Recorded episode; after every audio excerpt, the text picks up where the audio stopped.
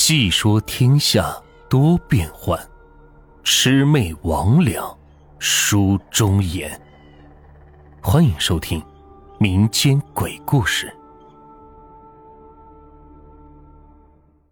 那约着好久没有给大家分享一些关于这听友身边所发生的一些事情，那今天这期故事呢，就给大家说一说，是一个听众朋友他从东北仙家到西南古树。所发生过的一些怪事，那玉在这呢，就直接以第一人称给大家分享这个听众朋友分享的几篇故事。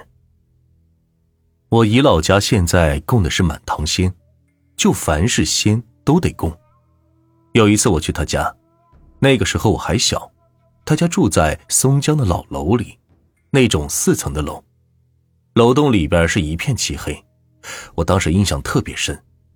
进去以后，我就感觉到好像有什么东西在看着自己。我去他家的时候，每次都是有这种感觉，就包括现在他家搬到了别的地方，那个房子采光很好，但是一进去还是感觉到有人看着你。我知道大家有疑惑，说为什么我这姨老家为什么要供满堂仙呢？我姨姥爷以前是一个小干部，当了几十年。退休的时候想让我姨老家的老舅接班，但是那个时候刚刚取消接班制，他们就送礼呀什么的。但是那时候的人胆子都小，贪污的少，给他们愁的是不行了。后来我姨老爷晚上就做了个梦，梦里边说看见一个小孩，这个小孩还说已经找我姨老爷好久了。后来我姨老爷就问他：“你找我干什么呢？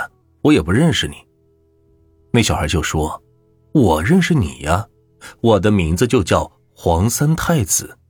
你要是把我接家里去，我能保佑你一生平安。”当时我姨姥爷就醒了，然后就跟我姨姥说了这事。我姨姥听后就说：“你这是遇上贵人了，等下次在梦里边再遇到他，你就问他我们该怎么去接他。”然后这事就过去了。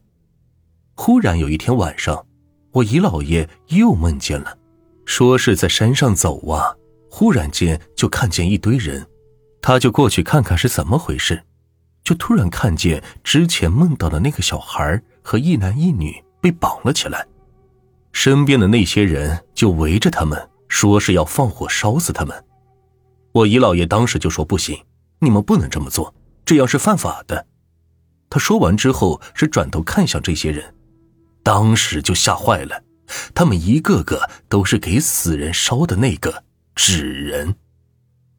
那些人听他说完就说：“他们几个没地方去，天天在我们家门口捣乱。”我姨老爷就说：“那我收留他们。”那些纸人就说：“那你可许愿了，不能反悔。”我姨老爷说：“那你放心，绝对不反悔。”等到那三个人被救下来后。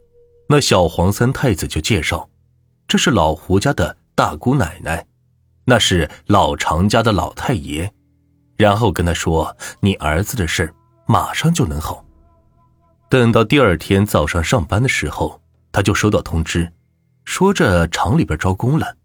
他回家就告诉我老舅，我老舅报上名，直接就录取了。我姨姥爷就高兴呀，但是他就把请仙的事情。给忘到脑后了。有一天，姨老爷去钓鱼，这走到半路就突然晕倒了，送到医院后说是中风了，就是半身不遂了。他当时就难过呀，大夫说这好的几率只有百分之二十。没过几天，姨老爷晚上睡觉的时候，突然是梦见几个呲着牙跟他恶狠狠地说：“这许了愿不还愿，你家就别想消停。”然后一下子，姨老爷就吓醒了。醒了之后，就跟我姨老说：“我姨老说，你怎么不早说呢？许愿是必须得还的。”就在这个时候，家里的门突然被人敲响，打开后才发现是厂里来人，说我老舅受伤了。老两口赶紧是跑到医院，到了医院一看，我老舅搁那躺着呢。问他怎么回事，他就说是正常走路。也没看见有沟啊，都是大平道，突然就出了个大坑，他就掉下去了，手给摔折了。后来我姨姥他们找到明白人，给看了以后就说，不能光供这三位，得多供。要是光这三位，没人能抑制住他们。于是他们家就供得满堂鲜，后来的日子也是越过越好。现在我老舅也不在厂里工作了，自己包工程，也让我和他一起干。但是说实话，我一接近他就感觉不舒服。后来过年的时候去他们家看我姨姥的时候，我一般就是到了就走，因为看着他们家用大黄纸写的密密麻麻的名字，我就害怕。这就是发生在我姨姥和姨姥爷身上的事。这第二个故事呢，是一个朋友和我说的。那是在初二的时候，有一个星期六的晚上，我们约好了要去电脑房玩游戏。那个时候电脑房是不上网的，一般都是一些 DOS 游戏。我们经常去的网吧是在二道江市场的后面，有个筒子楼，里边二楼四号。大家如果有时间可以去看看，绝对阴森。我们开始的时候都叫二零四，后来我们发现那里的老板特别的娘，我们就说是变态老板。二道江三十岁左右的人应该都知道这个人。那天晚上七点的时候，我们一起去的。那天我们到楼下的时候，就看到有一个灵棚搭在那里。那个时候我胆子是非常大的，但是我朋友那几个胆子还是比较小的。过去的时候都是跑着过去的，而我就是走过去的。我当时走过去的时候看得很清楚，这个死去的是一个老太太。上楼的时候，他们已经先进去了。就玩什么红警啊什么的。半夜的时候，我这个朋友就说：“哎，这饿了。”就问这个变态老板有什么吃的。老板就说：“这什么也没有了。”其实那个时候大家都饿了，但是谁都不愿意下楼。当时我就提议，我们打一把游戏，谁输了谁就下楼去买吃的。大家当时都同意了。十五分钟一局的游戏结束后，我这个朋友就输了。他不情愿的是拿着手电筒下了楼，大概过了十五分钟回来了，手里是拿的面包。坐下来以后就说，刚才出门的时候遇见一个傻子，坐在二楼和一楼中间的楼梯上，搁那数钱呢。我们就问他，你为什么说人傻子呀？他说，当然是傻子，要不然能在那数冥币吗？我们当时听了之后就说，你这吓唬人呢吗？他说是真的，我还听到他在那边边数边说话呢。我们就问他说了什么，他说这傻老太太不知道新来的拿不到钱呢，必须要孝敬我们。当时听到之后，我心里一下就凉了，立马是联想到了之前在楼下正好死去的那个老太太。但是我当时没敢说，因为太不可思议了。在东北，这冬天是有暖气的。我们当时觉得都还好，可我这朋友却一直在喊着热，最后就一直脱衣服，脱的只剩下内裤，就这样是玩了一夜。第二天他就生病了，后来怎么好的也不知道，我估计是找人看了。但是他的运气从那之后就一直很差，到现在连女朋友都没有。这就让我想起了一句我姥姥和我说的话：看见小鬼。倒霉三年，见到大鬼倒霉十年，看见老鬼要归西呀。这第三个事儿呢，是发生在二零零二年的时候。二零零二年年末的时候，我接到我这个朋友的电话，那个时候我就有手机了，MT 杠 T 幺九零，你们可以去看一看。他说他在辽阳那边的工作很好，工资很高。我当时也没怀疑，我就去了。因为是小学到中学的同学，结果到了地方以后，我发现竟然是传销，没办法，当时我就被困住了，钱和手机都被没收了。没过多久，我就见到了我这个朋友的上线，不出意料，也是我的同学老三。这被骗进传销过的人都知道，这传销里边的人都是很热情的，我这个人有个优点，就是随遇而安。关键知道自己想走是不可能的了。两天以后，我们就开始上课了。从我们住的地方到上课的地方要走一个小时，要穿越辽阳市，美其名曰是劳其筋骨，吃的是土豆白菜，但是他们个个都跟打鸡血似的。上课的一般都是我这样的新人，刚到的。在那里的时候，我认识了一个女孩，她的皮肤很白，白的有点吓人。她叫阿瑶，是从四川来的。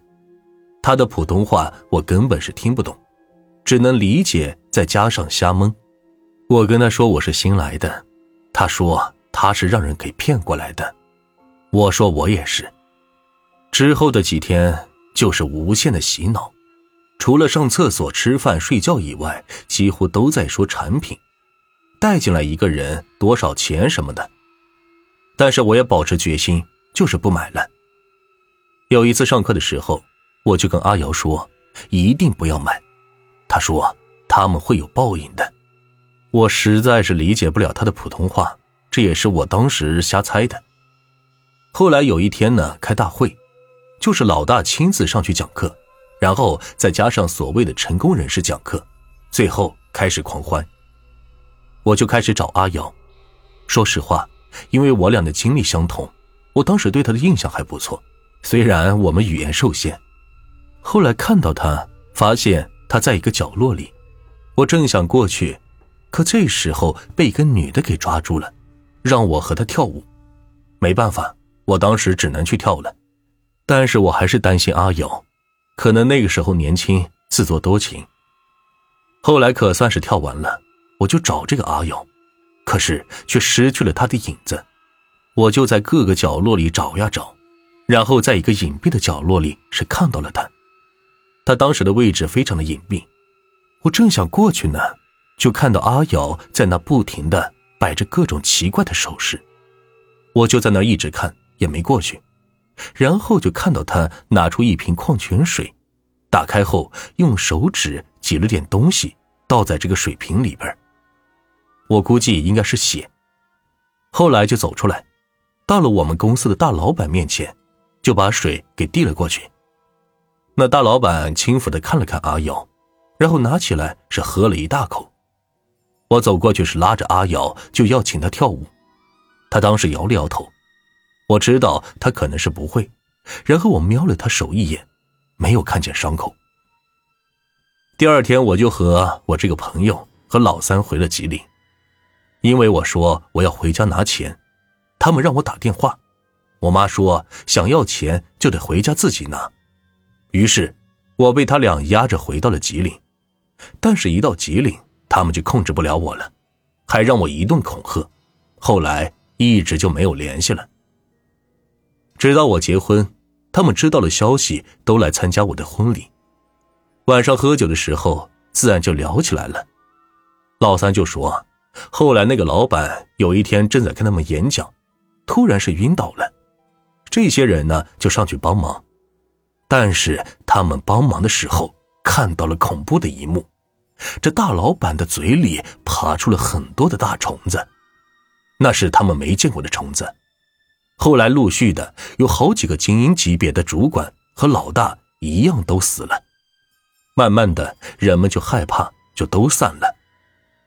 我就跟他俩说，那天晚上我看到了阿瑶做的事情，他们竟然都想不起那个叫做阿瑶的女孩，可我当时坚信，那个女孩一定是会使用那种古老的巫术蛊。